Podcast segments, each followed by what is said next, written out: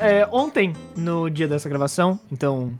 Eu vou botar o dia certinho, peraí. Hoje é dia 1 de abril. Então, não é mentira, mas dia 31 de março eu fui ao supermercado fazer umas compras que eu precisava. Não tinha mais comida em casa, né? Então é importante. Aí, voltando pro carro, eu cheguei no carro e estacionamento de supermercado sempre tem aqueles carros estacionando, saindo, pá, não sei o que lá. E no Imperatriz, aqui do Correio Grande, tem algumas vagas em que tem o carro da frente e o carro de trás, né? Que ficam um na frente do outro. Só que se não tiver carro na frente, tu pode sair, ou seja, tu não precisa dar toda uma volta, tu só sai reto e já a saída tá ali. E eu tinha estacionado numa dessas vagas enquanto tinha um carro na frente. Então assim, aposto que ele vai sair antes de mim. Eu vou, tô chegando no supermercado agora, ele já tá aí, provavelmente ele sai antes de mim. Então, a hora que eu for sair, já não vai ter ninguém, eu vou, vou vazar ali. Beleza. Chegando no carro, não tinha nenhum carro na frente.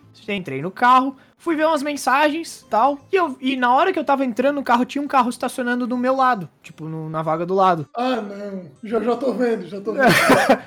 Aí eu cheguei, entrei no carro, mexi as mensagens. A pessoa não foi pra frente da minha vaga e estacionou na minha frente. E quando ela saiu do carro, ela me olhou. Ela me viu que eu tava dentro do carro. E ela vazou! E não é como se não tivesse uma vaga do lado e uma vaga do outro. Ela estacionou na minha frente de propósito. Que filha da Mas eu xinguei tanto essa mulher, de dentro do carro, obviamente. Mas eu xinguei tanto, tanto, que na hora. Faltou culhão. Faltou culhão. Porque na hora eu devia. E ela tava sem máscara. Eu até agora tô pensando nisso, agora ela tava sem máscara. Mais um motivo. Eu deveria ter pensado isso na hora, mas eu só pensei em casa. Eu devia ter pegado uns três carrinhos do supermercado, botado em volta do carro dela. Só de sacanagem. Sério, me deu uma raiva. Eu tava pronto pra sair, era reto, assim, ó. A porta, o portão tava ali na frente. Flau, pra sair. Não, ela estacionou na minha frente. Tive que dar toda a volta. Vai tomar no cu. Fiquei Meu puto. Deus. Eu gravei um vídeo indignado. e me, le- me lembrem de postar isso no Stories quando essa gravação sair. Porque, olha, fiquei puto. Puto.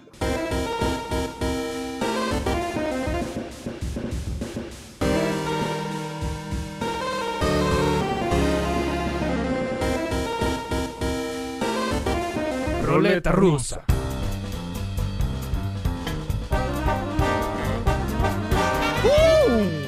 Dia, boa tarde, boa noite, senhoras, senhores e outros seres da nossa galacta. Sejam muitos bem-vindas e muitas bem-vindos ao nosso Roleta Russa, o podcast que alegra suas quartas-feiras de manhã e as suas quintas-feiras à noite na Twitch. Agora a gente tá fazendo uma força-tarefa pra ser pontual às 8 horas, né, pra, na quinta-feira. Então a gente deixa isso aqui, eu só vou deixar isso aqui no ar. Não é nem só ser pontual, é que agora a gente tem um horário fixo. Porque antes a É. gente meio que no dia a gente decidia "Ah, que horas que é bom pra todo mundo. A gente Agora dava não. uma sambada. É, agora a gente está aqui firmando um compromisso com você, ouvinte, que quinta-feira, às 8 horas da noite, estaremos online na Twitch. É isso aí, galera. Meu nome é Marcos Nishioca, sou seu host. E aqui ao meu lado nós temos figuras. Hoje todo mundo é conhecido aqui, né, cara? Que só caras familiares. Senhor Arthur Rodrigues. Ah, hoje é dia de falar mal de todo mundo, né? Hoje é dia bom. Esse senhor Gabriel Opa. Se correr, o bicho pega. Se ficar, o bicho pega, mas não se cansa. senhor Luiz Eduardo. Eu espero ter história pra contar aqui, hein? Não trabalhei tanto assim, não. Vagabundo, vagabundo, vagabundo. E aqui o nosso maravilhoso convidado, senhor Guto Queiroz. Opa, vamos abrir essa caixinha de Pandora dançando no peito de Satanás. Hoje é dia de, hoje é dia de falar mal do chefe. E onde as pessoas encontram o Roleta Russa, senhor Arthur Rodrigues? Encontram no Spotify, só procurar Roleta Russa Podcast. E, ou só Roleta Russa também, entrando na aba de podcasts, é fácil de achar também. Nos encontram no Anchor, no Deezer, em, em todos os grandes agregadores de podcast, estaremos lá. Arthur Rodrigues, eu vou te interromper, porque assim, ó, joga no Google Roleta Russa Podcast, 99% dos resultados é a gente. Então, é fácil nos encontrar. Se quiser nos encontrar, é só nos encontrar. Só jogar Roleta Russa Podcast que encontra. Vai nos encontrar no Google Podcast, vai encontrar no Deezer, vai encontrar no Spotify, vai encontrar no Instagram, vai encontrar no nosso Twitter, vai encontrar nosso Facebook. E a gente não tem YouTube ainda, mas vai encontrar de tudo. Ou seja, Ai, Roleta. Russa Podcast vai encontrar nós. Todos os, todos os resultados da primeira página são nossos. Nem a roleta russa cervejaria passa na nossa frente. Nem, Não, nem não, ela. mas é que tem que jogar Roleta Russa Podcast. Não, sim, mas às, ve às vezes vai pelo nome. 100% dos resultados são nossos, 100%. Mas é isso, né, gente?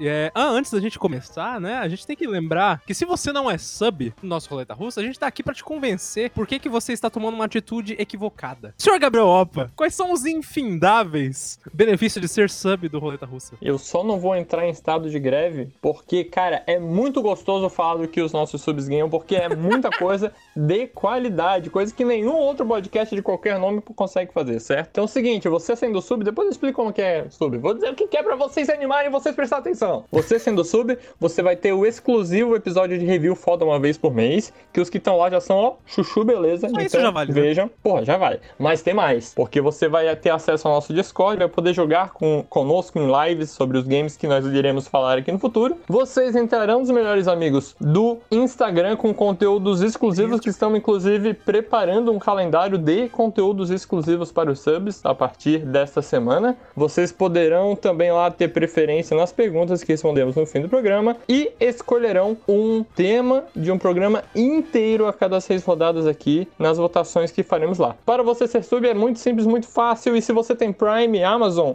é de graça.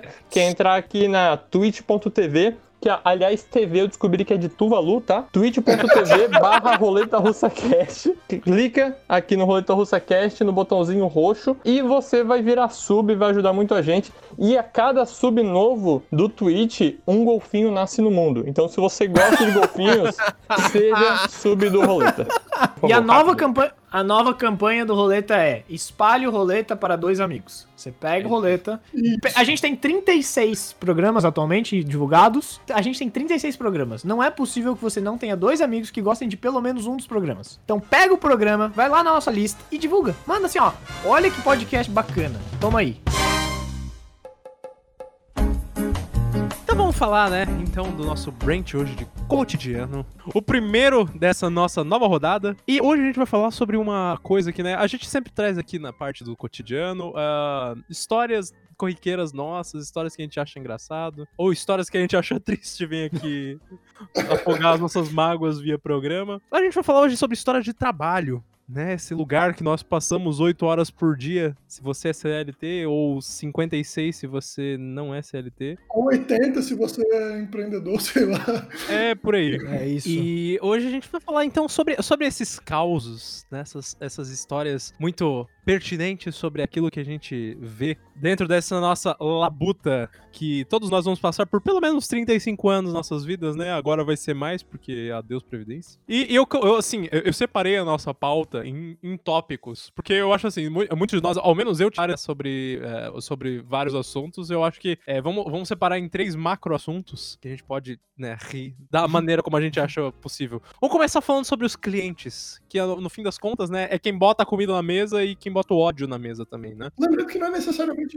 cliente, cliente, né? Até porque nem todo mundo lida com clientes, Isso. mas agentes externos, vai? Pode começar, Guto. Pode começar. Eu, tá, bem, eu, eu acho que eu fui convidado para esse podcast porque, bem, não, não só porque eu faço outro podcast sobre trabalho, né, o, o podcast ao lado. Mas o Guto podcast. O maior workaholic que eu conheço. É verdade. Isso é uma verdade.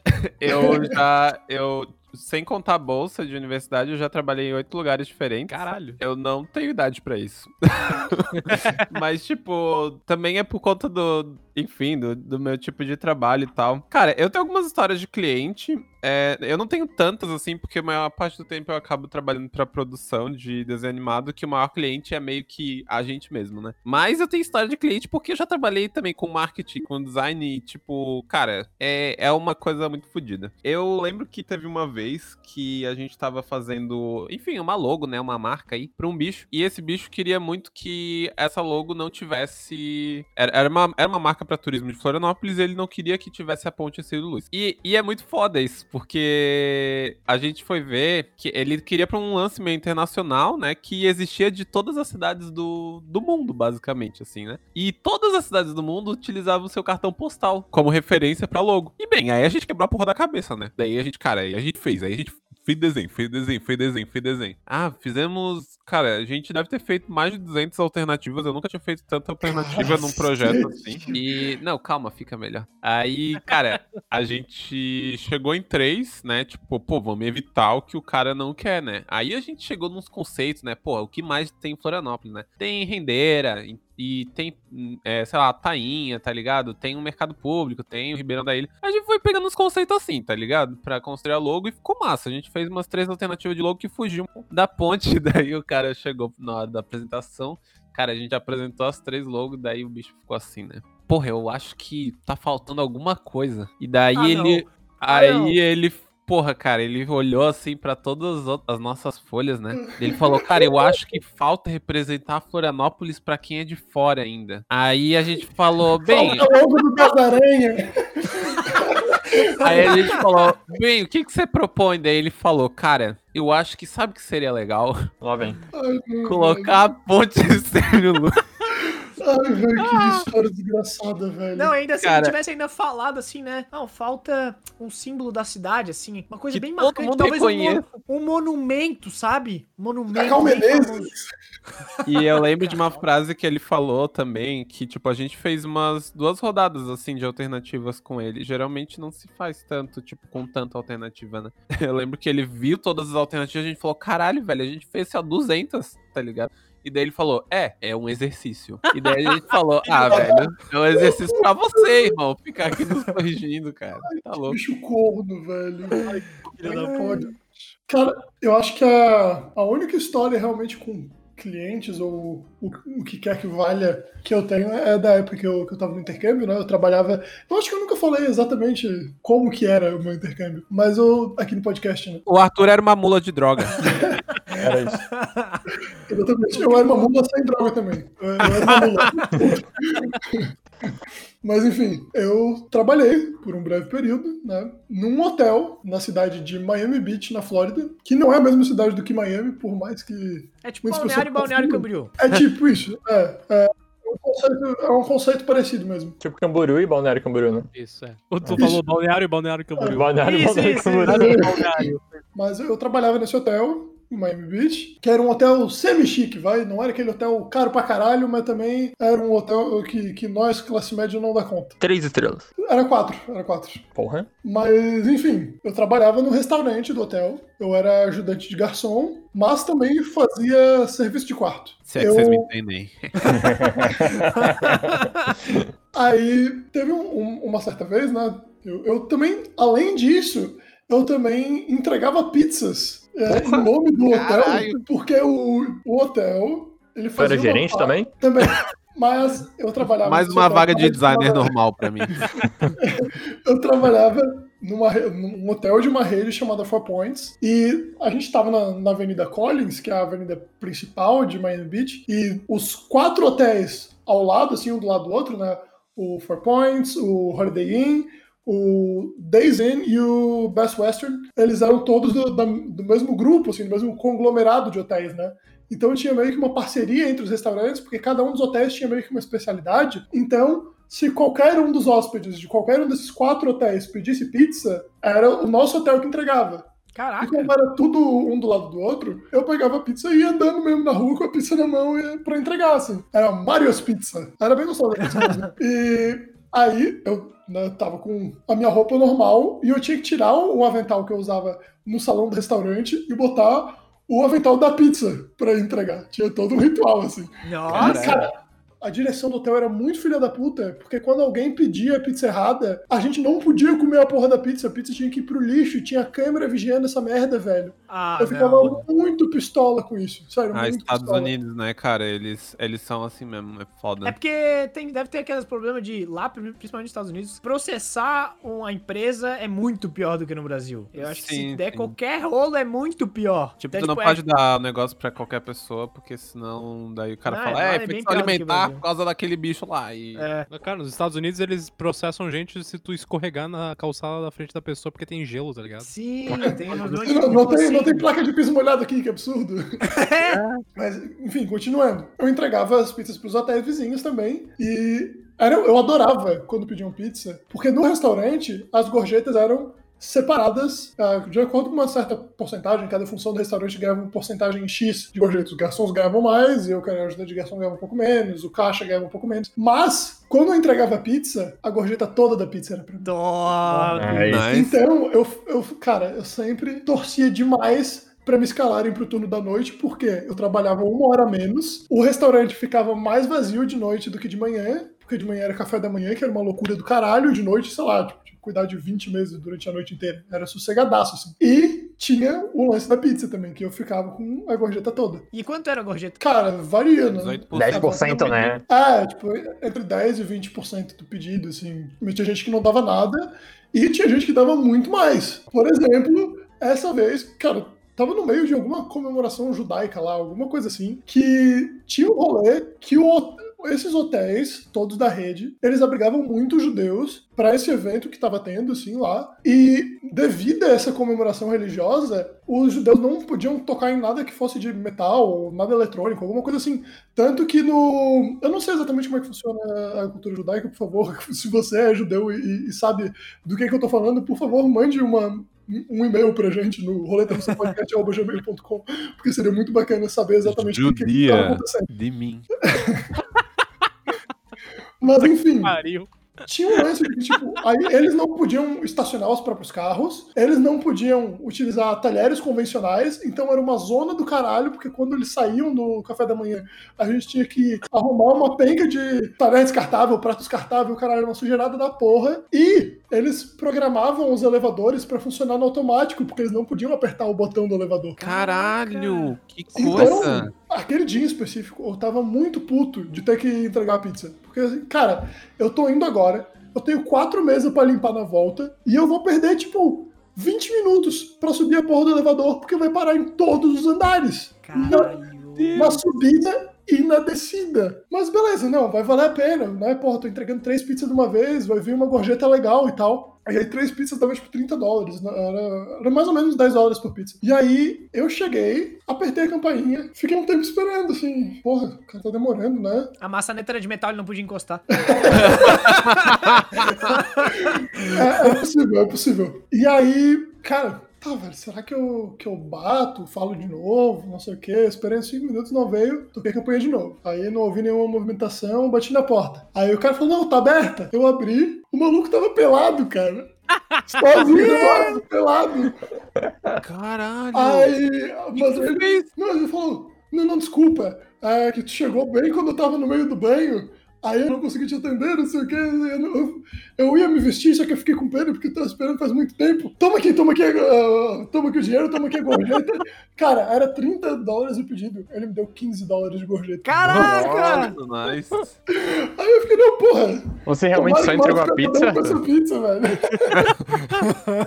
Cara, foi, foi um dia marcante. Eu torrei tudo em sorvete quando- na volta pra casa. tudo. Eu voltava de- Empreendedor. Eu voltava de bike do trabalho. Eu, cara, aquele dia, eu saí do hotel, era tipo meia-noite. Eu passei no Walgreens, tava aberto, não sei o que, deixei a bicicleta fora. Eu comprei 15 dólares de sorvete. Foi maravilhoso. Maravilhoso. A minha história, cara, com o cliente, na realidade, é uma história com o fornecedor. Eu, eu ia abrir pra fornecedor justamente por causa disso. Eu, eu tenho duas histórias, na realidade. Uma é uma micro história, que é, foi uma interação engraçada que eu tive com a designer no- dentro do nosso. Do, do- lá da, da nossa empresa. Que ela tava projetando uma. Ela tava projetando uma, uma caneca pra dar de, de presente pra gente, né? De, de presente final de ano, assim, da empresa. Ela só me pediu assim, é, na época ela sentava bem atrás de mim, e eu sou o moleque do SolidWorks lá dentro da, da empresa, né? Aí ela assim, ô, ô Marcos, como é que como é que eu calculo o volume de uma, de uma caneca certinho e tal, se eu tenho os diâmetros e tal? Só tirou uma dúvida rápida ali e tal. Eu falei pra ela, é assim, assim, assado e tal. Aí ela assim, ó, é porque assim, eu recebi esse orçamento e, e não tá muito claro o que que é o que, cada um desses números daqui. Aí eu assim, tá, beleza, né? Vamos lá. Eu tava lá ajudando ela pra a, a fazer essa, esse desvendar. E eu também não consegui entender o que que tava acontecendo dentro daquela, daquele orçamento. Era só, tipo, uma linha escrito caneca, número X, X, número X, tá ligado? Devia ser do estoque deles, alguma coisa. É, devia ser do estoque dos caras, alguma coisa, um padrão dos caras, né? Aí, só que ela, poxa, ela precisa fazer a arte da, da Sim, caneca, sim. então ela precisa fazer tudo certinho, né? Pra entregar pra eles o, o arquivo certo. Aí ela mandou no WhatsApp pro cara assim: Moço, essa dimensão, ela é o diâmetro ou ela é o- a altura da caneca? E ele respondeu: Sim. Ah, não! ele, ele nunca mais, ele nunca mais teve nenhum um contato com ela, teve que trocar de fornecedor depois. Bem feito! Também é pra deixar de ser trouxa. Que é assim Cara, que se perde cliente. O atendimento de fornecedor, cara, principalmente gráfica e gente que faz brinde, é um inverno. Tipo, é muito difícil mesmo achar gente que, tipo, consiga parar pra te atender ou ter uma equipe pra isso, porque, tipo, é um trabalho que a Uhum. galera fica fazendo muita coisa ao mesmo tempo e geralmente eles. É a mesma galera que faz que atende o telefone, tá ligado? Então, tipo, o atendimento disso é quase inexistente às vezes, tá ligado? O cara só vai responder sim ou não mesmo. Eu imagino que nessas empresas eles agregaram função, né? Porque antes essa pessoa ficava no telefone tirando dúvida, ficava com alguém, o cliente que estaria querendo comprar essas coisas no telefone. E eles agregaram o WhatsApp ainda. Então a pessoa tem que responder no WhatsApp e nas redes sociais às vezes. Ah, sim, responder sim. Pra, pra essas dúvidas, porque. E aí a mesma Não, pessoa. cara. Então ela só ganhou, ganhou função no trabalho dela e tava tá ganhando a mesma As coisa. gráficas completamente maiorzinhas até tem um atendimento, assim, mas essas menores. É, essas menores não tem, cara. E é engraçado, é porque a galera sempre fala: Não, não, os guris estão em produção aqui, daí tem barulho de máquina atrás. Eu, antes de saber da história do senhor Arthur Rodrigues, achava que eu era o único que tinha tratado com clientes, tipo, como pessoas, pessoas comuns do tipo. O Lu entregou pizza pra peladão também, é isso? Olha, foi um trabalho parecido nesse sentido, assim, que é o trabalho que a gente pensa assim, cliente é ve- vendedor. Ou seja, vendedor-cliente é aquele trato comum. Que aí eu trabalhei numa loja, num shopping. Trabalhei numa loja de brinquedos. Pô, coisa boa, cara. E eu Inclusive, trabalhei Beijo, Ranzo.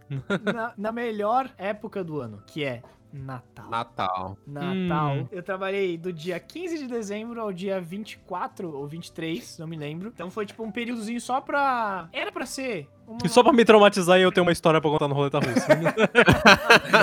E o melhor é que eu, eu queria assim, ah não, meu objetivo era ganhar um dinheirinho, sabe? Ah, vou trabalhar esses diazinhos, ganhar um dinheirinho no final do, do ano, vai dar pra eu economizar um pouquinho. Cara, eu trabalhava muito pouco. Acho que se eu trabalhasse 12 horas por dia, eu tirava 200 reais. Se eu trabalhasse 12 horas por dia, todos os dias. Meu sabe Deus. aquele estereótipo tia e, e vó? Eu quero é, um brinquedo do meu neto tem 7 anos, o que, que é bom pra dar? Então, o cara, eu não era só vendedor, era Ele um não tem personalidade, tá ligado?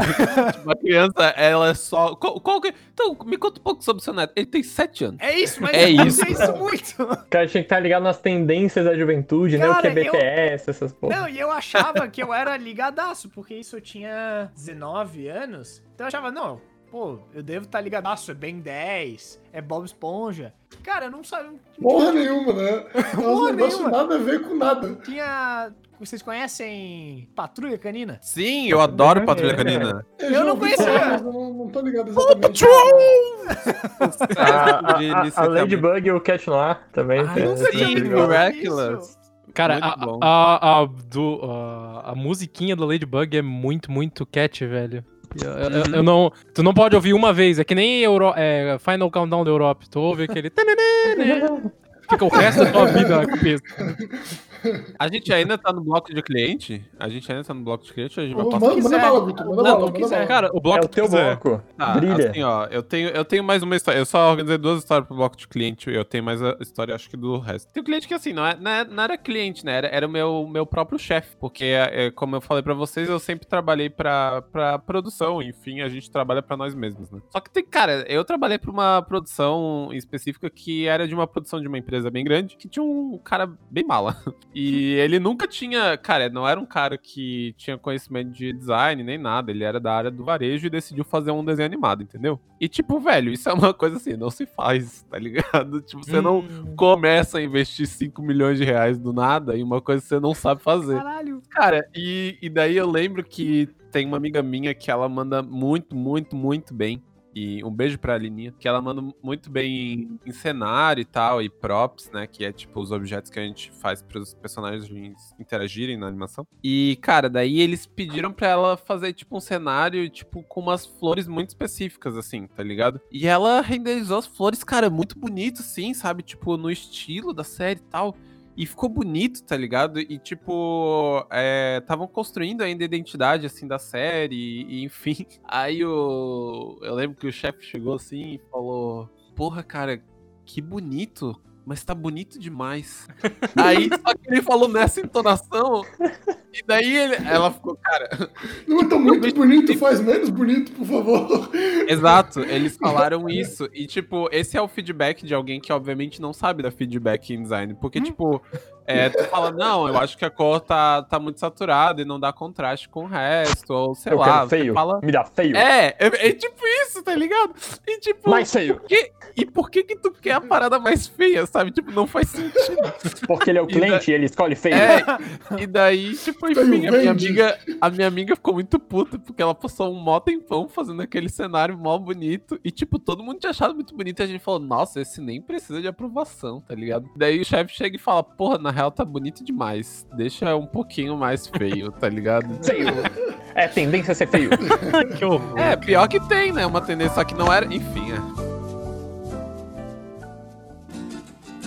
Nada a ver com nada, assim, nada a ver com nada, mas por algum motivo eu lembrei de uma história que, né, pra quem não sabe, eu trabalho no IBGE, e no começo do ano passado, a gente foi atualizar. A, a cidade é dividida em setores, né, pro censo e maioria das pesquisas que o IBGE realiza, pesquisas domiciliares. E a gente foi num desses setores para atualizar os endereços para se preparar para o censo, que era para ter acontecido em 2020, mas em virtude da pandemia não aconteceu. Isso, inclusive, aconteceu uma semana antes da pandemia estourar. Eu fui em um desses setores censitários, lá na Vargem Pequena, Vargem Grande, na verdade, ali perto do terminal de A Vargem.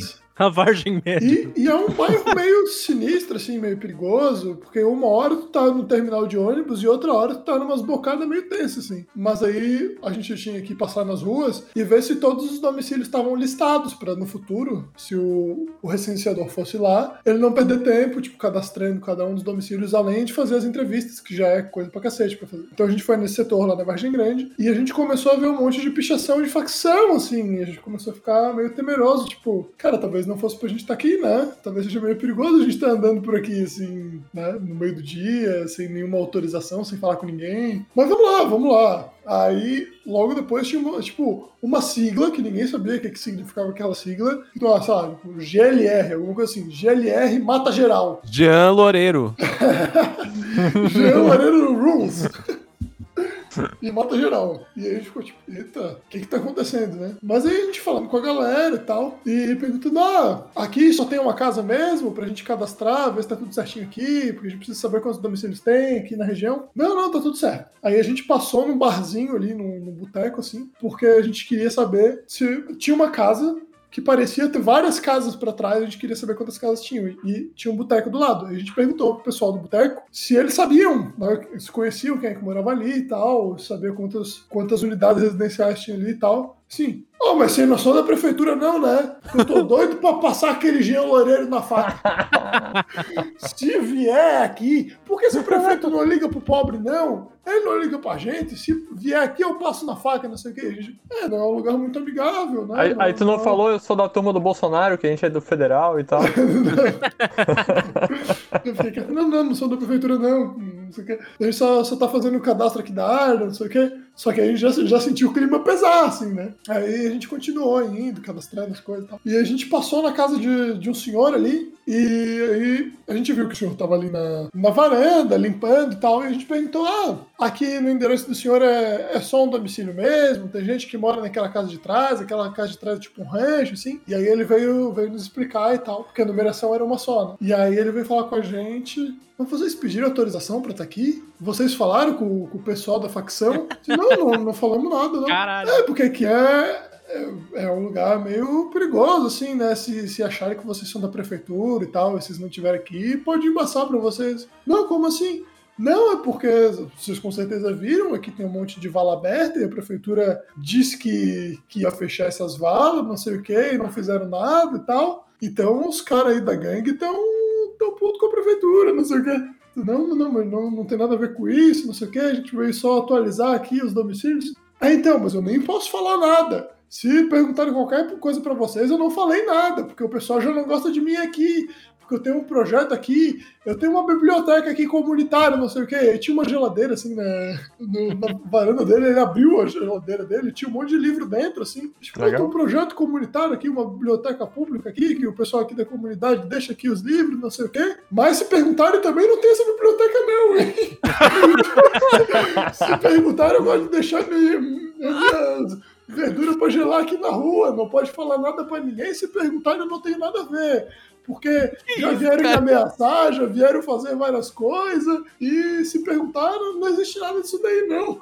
E, cara, a gente ficou cagado pra fazer todo o resto, né? E, cara, foi muito tenso, muito tenso. Credo. Mas vocês no final falaram com o cara da perguntar coisa facção. errada pra alguém. Cara, não sei, de repente o bicho foi sangue bom com a gente, ele sacou o que a gente tava fazendo ali, que não botava a operação dele em risco e colaborou. não sei, velho, não sei. Mas foi uma das Biblioteca coisas que eu mais tive medo na minha vida, assim, cara. Foi Vocês tinham coletinho, assim, essas coisas assim? Sim, estava com colete do IBGE, tudo, assim. Graças Tava a Deus, né? IBGE, bem grande, assim mesmo. Ai, cara, que absurdo. Eu, pri- principalmente no estágio que eu fiz dentro do laboratório de engenharia biomecânica, eu lidei com coisas muito, assim, peculiares, assim, né? E, e eu trabalhei em dois, dois anos num laboratório que era di- direcionado a esse ponto. O, o, o que as pessoas não sabem é que um laboratório como esse, ele testa pra caralho muita coisa. Então, testa implante dentário, né? Aquela, aqueles, aquelas obturações, essas coisas assim. E teve um episódio muito engraçado que ah, o que aconteceu foi que a, a minha tarefa como estagiário lá era fazer os, os ensaios mesmo, né? Colocar nas máquinas os, o- os corpos de prova, né? Que a gente chama, e exercer a função que aquele produto ia exercer. Eu, era, eu fazia muita, muito isso com parafusos, né? Parafusos ósseos e parafusos é, dentários. Só que teve uma vez que apareceu um ensaio muito diferente. O que aconteceu? A gente foi cotado, a gente foi contratado pra ensaiar grampo intestinal. Pra quem não sabe, um grampeador intestinal, ele serve pra muitas coisas, né? Tipo, tem. Às vezes você precisa fazer algum procedimento no paciente, no intestino dele, e você tem que prender o certo pedaço do, do intestino dele com esse, com esse cara. E aí, como é que você testa um negócio desse daí? Você tem que grampear intestinos. E foi exatamente isso que eu tive que fazer Caralho, que loucura! Caralho! uma vez nesse, nesse, nesse negócio. Só que daí eu, é, você obviamente não pode fazer isso com intestinos humanos, porque você não vai encontrar intestino humano aí a dar. Como não? Ah, Chega dá pro brother, ô, ô, eu tô precisando de uma ajuda lá pro trabalho. Me Abre ajuda aí a barriga, por favor. Ô, ô, E aí, E paga os setentinha na faixa, velho. e aí, uma das, das coisas mais peculiares sobre isso foram dois processos. O primeiro deles foi achar o intestino de porco. Que felizmente não ficou a minha responsabilidade, ficou pro meu parceiro. o meu parceiro que tava ajudando essa, Cara, como é, essas que, como é que a pessoa começa a procurar isso, tá ligado? Tipo, por Então, onde começar, Ele sabe? ligava pros açougues e pros abatedouros. né? Ah, inteligente. E aí, e aí o que, que ele fazia? Só que ele falava assim, cara, é muito frustrante, porque ninguém tá me levando a sério. Eles- os caras desligam na minha cara quando eu peço intestino de porco. Aí, e, eu fa- e eu falo várias vezes que eu sou de um laboratório e tal. Quando ele finalmente achou o negócio, né? Ele vem. Ele vem quente, tá ligado? Porque o porco acabou de morrer. Defumadinho? Ele, ele vem quente, ele vem num, num- num potinho, assim, quente pra, pra gente e tal. Só que- marmita, tá ligado? Ai, cara, eu, eu, eu não gosto de lembrar disso, mas é uma história engraçada. É, e aí, não só você tem que achar o negócio. Pra você ensaiar aquele negócio da maneira correta, ele tem que estar mais ou menos parecido com a condição que o intestino humano vai estar, né? Bah. Então ele tem que estar limpo. Então a gente teve que Ah, limpar ufa. intestino de porco também. Eu achei antes que de vocês iam fazer ter o que encher. Ia ser bem pior, eu acho, se tivesse que encher o intestino, tá ligado? Calma, eu vou chegar lá. E devia sair muita coisa de lá. Então, Ah, e, e- e- e você pode parar pra pensar assim, né? O que, que você testa com intestino de porco? O que, que você testa um grampeador? Quais são as propriedades mecânicas que são mais importantes nele? Eu respondo, são duas. A primeira delas é a força de grampeamento. E a segunda é saber se ele tá grampeando direitinho. Então o que, você tem que fazer? Você tem que encher o intestino com água. Ah, Obviamente, né, num, num- num ambiente fechado pra gente não né, ser espirrado com água de intestino de porco pra tudo quanto é lado. E vai lá, pressuriza o negócio, mede a pressão que você tá tendo no negócio, até o bagulho estourar, né? E foi assim que eu ensaiei grampeadores de intestino de porco. Eu, eu só, eu só vou falar porque tem a ver com, por algum acaso, com a tua. Tipo, mas não é, não tem nada a ver com, com essa história. É só porque, tipo, quando você falou biomecânica. Eu vou falar porque tem a ver com a tua, mas não tem nada a ver com a tua. Não, é porque quando ele falou biomecânica, tipo, é, o único contato que eu tive com isso foi de um, de um dos chefes legais que eu tive, na verdade, que fez. Que, tipo, a vida inteira dele, ele teve uma empresa de próteses mecânicas. Ele era. Ele foi. Ele, enfim, é engenheiro mecânico, né? Fez até mestrado nisso. Mas, tipo, depois ele desistiu de tudo pra fazer animação.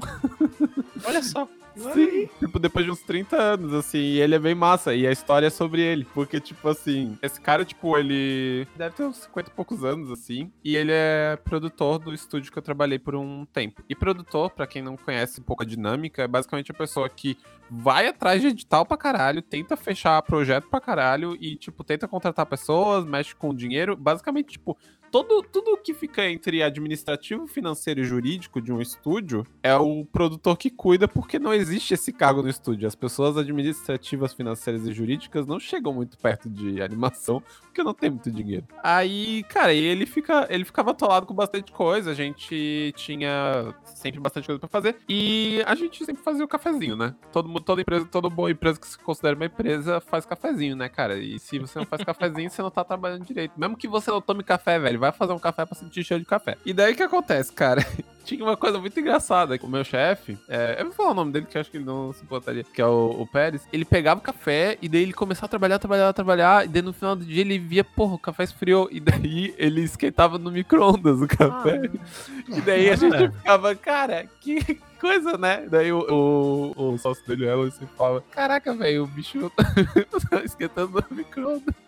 E a gente ria, e a gente ria dele, né? Tipo, ah, kkk, escutando café no micro-ondas, tá? Aí teve um dia que foi muito bom, que o- ele pegou o café da manhã, o café esfriou, aí ele foi botar no micro-ondas. Aí ele, cara, continuou trabalhando, continuou trabalhando. Aí, velho, porra, esqueceu do que tava fazendo e tal, esqueceu do café lá, daí pegou outra xícara de café, pegou o café e foi tomar esse café e deixou outro café no micro-ondas. Aí, aí, não obstante, esse café também esfriou. E ele foi esquentar o café e encontrou a xícara com café antigo dentro do micro-ondas.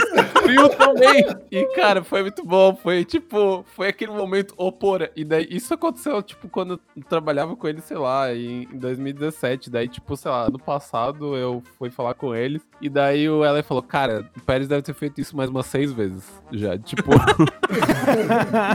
e. Ai, cara, engraçado. Eu tenho saudade dele. Eu, eu faço, tive bastante experiência com trabalho voluntário, assim, na minha vida. Já trabalhei com atlética, fiz intercâmbio voluntário e fui voluntário dos Jogos Olímpicos e Paralímpicos. E como eu sou árbitro de atletismo, eu fui alocado pro estádio olímpico no Engenhão. E beleza, cheguei lá, pô, até organizadinho e tal, as paradas. Só pra deixar claro, a organização do, do Rio 2016 foi legal, tá? Foi uma desorganização que deu certo. Foi, foi ok. Aí antes da gente fazer a seleção, quando a gente tá fazendo a seleção, a gente fazia um teste de línguas. Aí eu fiz o teste de língua lá, consegui o avançado no inglês e no italiano, que eu tinha feito aula, falava porra nenhuma de italiano, mas consegui o pós Coisa. Aí cheguei lá, eu vi que a galera tinha uma plaquinha tipo I Speak English, que botava no crachá. Então quando eu cheguei no primeiro dia no registro, eu falei, ô, posso pegar uma dessa daqui? Aí os caras olharam pra mim e falaram, você fala inglês? E eu, porra, vocês deviam saber, né? Eu fiz o teste lá atrás, devia estar no sistema. Mas tudo bem. Eu falo, posso pegar? Beleza, peguei. Então eu tava andando, andando com aquilo. Aí o que eles fizeram no primeiro dia? Pegaram todos os voluntários, botaram num lugar lá embaixo da arquibancada e começaram a distribuir. Ah, tu vai pra lá, tu vai pra lá, tu vai pra lá, tu vai pra lá. Acabou que me mandaram pra ficar na portinha de incêndio da área de visitante pra eles não entrarem na porta de incêndio que dá acesso à área de atleta. Tipo um negócio puta bizarro. Tipo, era só tu entrar na porta de incêndio, descer um degrau, tu ia estar onde tá os atletas lá. Enfim, aí Nossa. eu, tinha, eu fiquei de guardinha nesse dia, que foi legal, conversei com algumas pessoas. Teve um cara que chegou assim, bicho grandão, chegou assim, Batum! Eu, o quê? Ele, Batum, Batum. Eu, que Batum, mano? Eu falei, pô, fala inglês, ele, Batum, Batum, balançando a cabeça. Até eu entender, eu achei que ele tá falando francês, até eu entender que ele tá falando banheiro, bathroom. Eu fiquei, caralho. Aí o bicho saiu putaço assim, eu fiquei, ô, bicho grandão, mano. Passou uns dois minutos, ele voltou, oh, thank you, thank you, thank you, todo feliz. Devia, o cara devia estar se mijando e eu ali meia hora sem entender o que ele falava. Mas enfim, foi uma bosta. Foi uma é bosta, cara. história sendo Dreams de qualidade.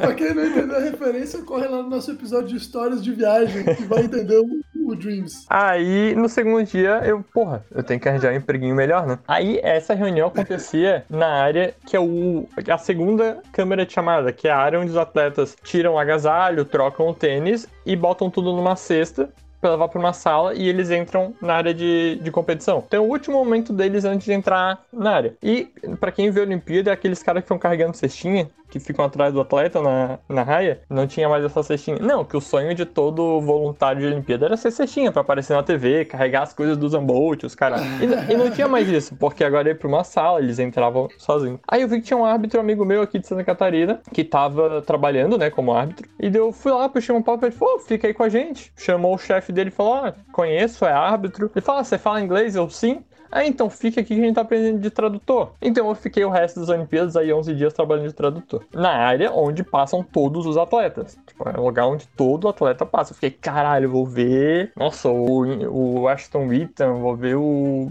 o Usain Bolt, sabe? Vou ver os caras massa. E era legal também porque meu pai, ele foi anunciador do estádio das Olimpíadas. Então, Ah, nesse lugar eu consegui ouvir ele. Então era muito maneiro. Por ele anunciando as paradas, Muito eu consegui ouvir a voz dele. Massa. Bem da hora. Aí eu fiquei na noia, eu quero ver o Usain Bolt, eu quero chegar perto do Bolt, eu quero falar com o Bolt, eu quero tocar, eu quero sentir o Usain Bolt, eu quero ser o Usain Bolt. Cheirar os Zenbolt. Eu quero ter relação. Aí, então todo mundo tava, um ne- canal com Zenbolt. Eu quero jantar com o Usain Bolt. todo mundo tava nessa, nesse fascínio dele, né? E realmente, a primeira vez que o bicho entrou lá, cara, todo mundo parou. O cara and- andando com silêncio, assim. Tirando os atletas, que, porra, já conhece. Cara, todos os voluntários, todo mundo prendeu a respiração, assim, o cara passou, é uma entidade, mas o bicho é muito alto, muito alto. Mais alto que eu, opa. Curio... É, o bicho é bem alto. O, o cara, o cara é... Vou até procurar aqui. Acho que ele tem dois, acho que ele tem dois e dois, alguma coisa assim. Caraca. Vou dar um fun fact, vou dar um fun fact, como eles, eles vestem uma, Ele é um um centímetro maior que eu. Ele é mais alto, eu não menti. Ah, dois e dois deve ser outra. A, a curiosidade, como eles têm um shortinho bem colado, o Zambolt também é bem dotado, pra quem quer saber, tá? É. Aí como funcionava o nosso trabalho? É Como sempre um dois. isso? Todo mundo tava vendo, o bicho tem um pirocão, cara, que jogado pro lado, como é que não vai ver, porra? Ah, enfim, corta lá, corta lá a parte do pirocão do Zambolt. Corta não, corta não. Aí, o nosso trabalho é assim, um dois, sempre que chegava uma série, tipo, a primeira série de eliminatória dos 200 metros, ia pra uma baia, que é um conjunto de cadeirinhas, e ia dois tradutores pra falar pra eles, ó, por favor, tirem as roupas, botem dentro da caixa, não deixem nada, dá instrução pros caras. E sempre Ah, galera... O Opa viu o pirocão do Zenbolt, é isso? Eu vi ao vivo. Aí tinha uma galera mais metida, assim, uma galera que, tipo, ah, quando era bicho grande, quando era, tipo, nossa, o Blake, ué, a galera foda, assim, São ou gay. brasileiro, eles queriam muito ir, então se metiam e eu sou de boa, humildão, né? Aí passava a prova do Bolt pra caralho. E eu não, não ia. Aí, como eu já era árbitro e eles viram que eu não era metido, eu peguei muita confiança do, do chefe lá do setor. Então teve um momento na final dos 100 metros que eles fecharam toda aquela área para os atletas se concentrar, tipo, duas horas antes da final. Então fecharam todas aquelas áreas, aí veio o Gatling, tava recebendo massagem e tal, só pra eles, só a galera de 100 metros, a área inteira. E ele falou: ó, vocês dois vêm aqui, tu que fala inglês vai ficar aqui na entrada, só deixa entrar quem pode entrar. Quem tem autorização. Eu fiquei, caralho, eu vou autorizar o Zambolt a entrar na área, mano. Agora, no momento de chegar perto dele, caralho, o Zambolt. Só que eu tava querendo me mijar muito, assim. Eu tava. Eu tinha bebido muita água. Muita Ai, água. Eu tava assim. Aí eu, eu fiquei lá e discuti com o técnico da equipe americana que o cara chegou arrogante dizendo, ah, quero passar. Eu falei, não vai passar, meu querido. Ele, mas eu quero passar. Eu, Não vai passar, meu querido. Então Ó. eu perdi muito tempo nisso. E eu olhei pro relógio, pô, faltou uma hora e meia pros 100 metros. O Zambolt vai demorar pra passar aqui, né? Uma hora e meia. Só tava, o- só tava o Gatling ali. Aí eu, não, vou lá no banheiro rapidinho. Segura. Fui no banheiro, fiz o que eu tinha que fazer. Quando voltei, o cara que tava comigo só olhou e falou: Adivinha quem passou aqui? Puta que merda. Ele sim. Aí quando eu olhei pro lado, tava lá ele ao longe. Eu fiquei, puta que o pariu. Puta, mano, eu fiquei tanto tempo Puta muito merda, assim, tipo, que merda, Não, mano. eu vou autorizar o Zambolt. Aí eu consegui depois, no outro dia, fazer parte dessa baia. Que eu falei pro cara, ó, ainda não participei da prova do Bolt, tá? Aí ele me colocou lá. Aí eu queria falar com ele. Deu. Eu fui lá e. Por nada, o cara tá fazendo tudo certinho. Eu cheguei na frente dele, não, por favor, bota as coisas dentro da caixa, senhor, não sei o quê. Só pra poder falar com o Zambolt, tá ligado? O cara não fez nada de errado. Mas eu passei por essa. Mas ele dirigiu alguma palavra a ti? Né, ele olhou pra mim, já basta pra mim. Porra, o cara mais rápido do mundo olhou pra mim, tá ótimo, tá ótimo. Mas ele era bem de boa, assim, com a galera. Ele, é, essa prova foi bem. Era alguma final, então ele tava bem focado. Mas quando era semifinal, ele tava, tipo, super solto, assim, conversando com a galera. Foi, foi uma experiência Semifinal da foda. Olimpíadas, eu tô de boas aqui. Ele tá. Mano, na semifinal da Olimpíada, ele abriu uns 40 metros do segundo colocado, olhou pra trás e esperou o cara chegar pra conversar, tá ligado? O. André de Graça do, do Canadá começou a acelerar pra cara olhou pra trás, acelerou, espelhou. espe- Cara, ele esperou o Degraça chegar do lado dele, deu um sorrisinho assim e acelerou, velho. Bicho debochado.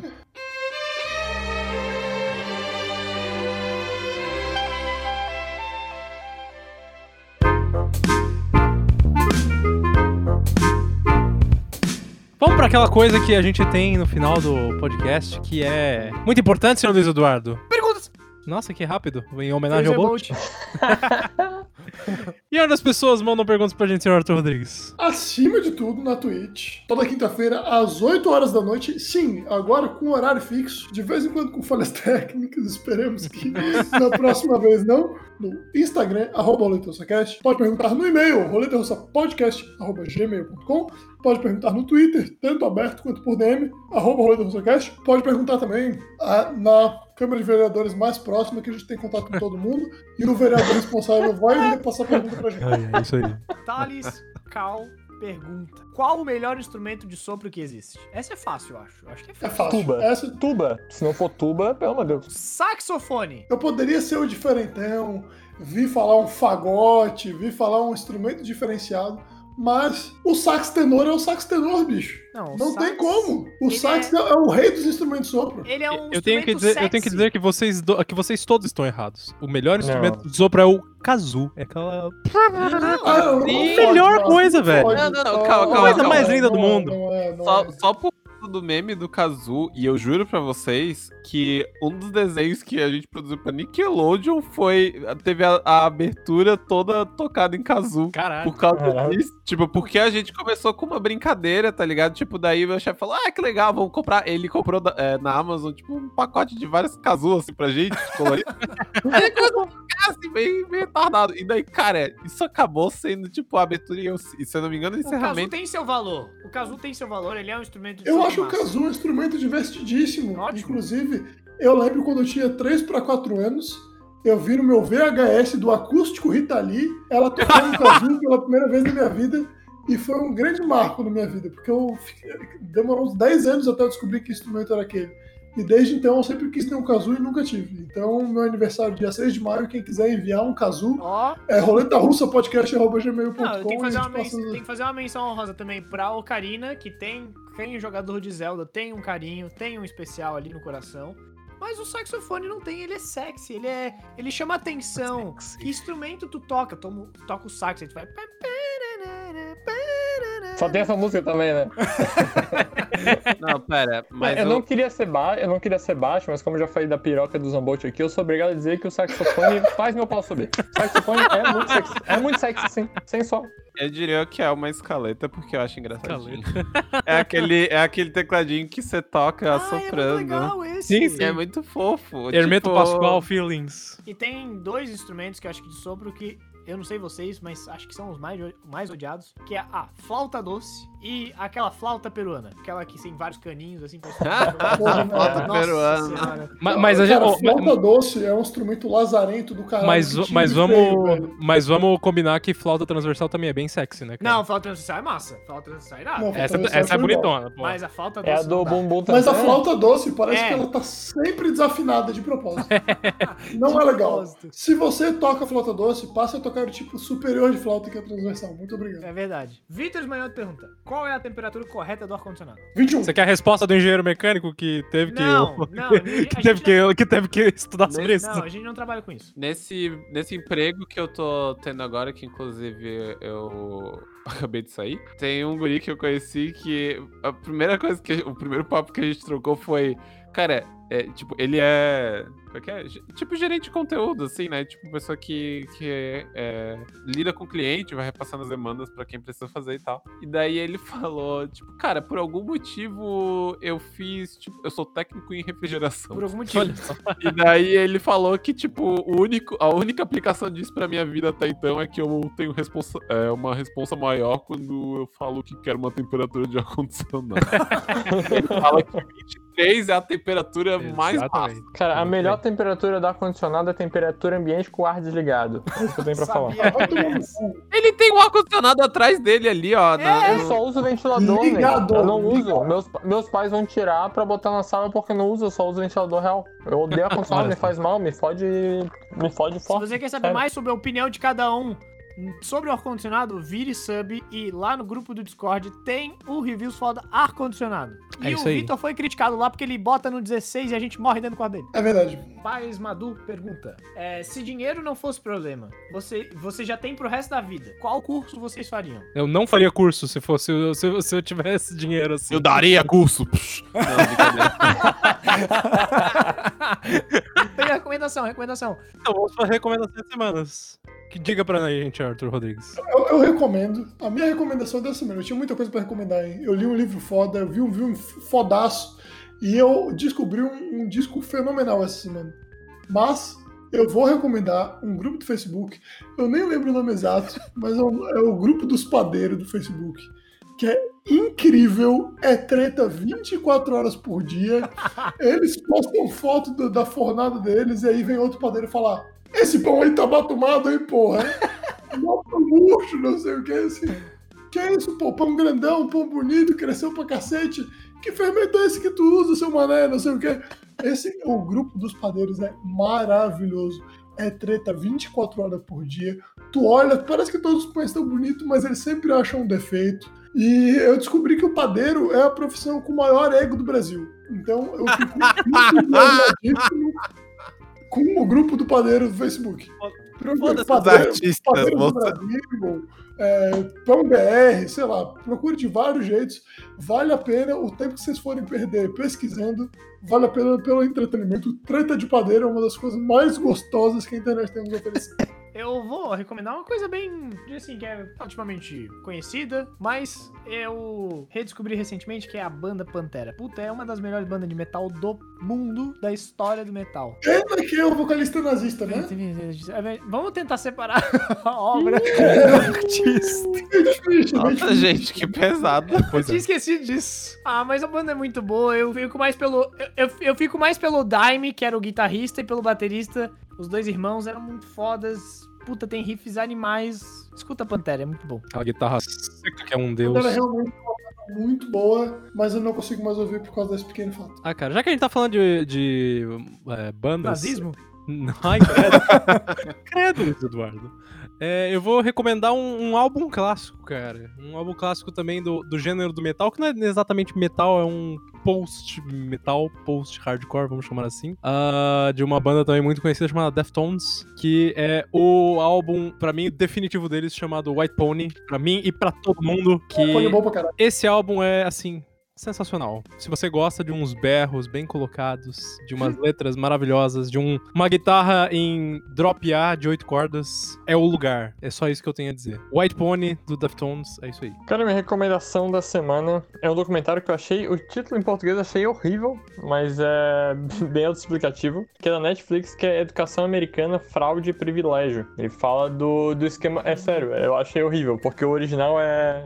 The College Admission Scandal Operation Varsity Blues. Esse é o nome em inglês, que eu acho bem melhor. Onde que tem isso, opa? Qualquer Netflix. coisa. Eu li Netflix. sobre isso, mas eu não vi o documentário e, porra, eu fiquei muito interessado em ver. Cara, o lance é que, tipo... E como é que é a é- estrutura? Ele é um documentário só, longa-metragem, Não, não, curta-metragem, são vários é, então, episódios? ele, além da história ser muito legal, que é sobre a fraude da entrada dos estudantes na universidade, que tinha um cara que ele coordenava é, um esquema onde os pais de pessoas ricas e muito poderosas e famosas pagavam muito para os filhos entrarem pela porta lateral, que ele chamava, que era fingir que eles eram atletas. Então escreviam os alunos como atletas, sabe, do ping-pong, e eles entravam na universidade assim. É, mas a montagem do documentário é legal porque ele tem os relatos e ele também tem reconstrução de cena, mas com qualidade, né? Aquela reconstrução SBT de.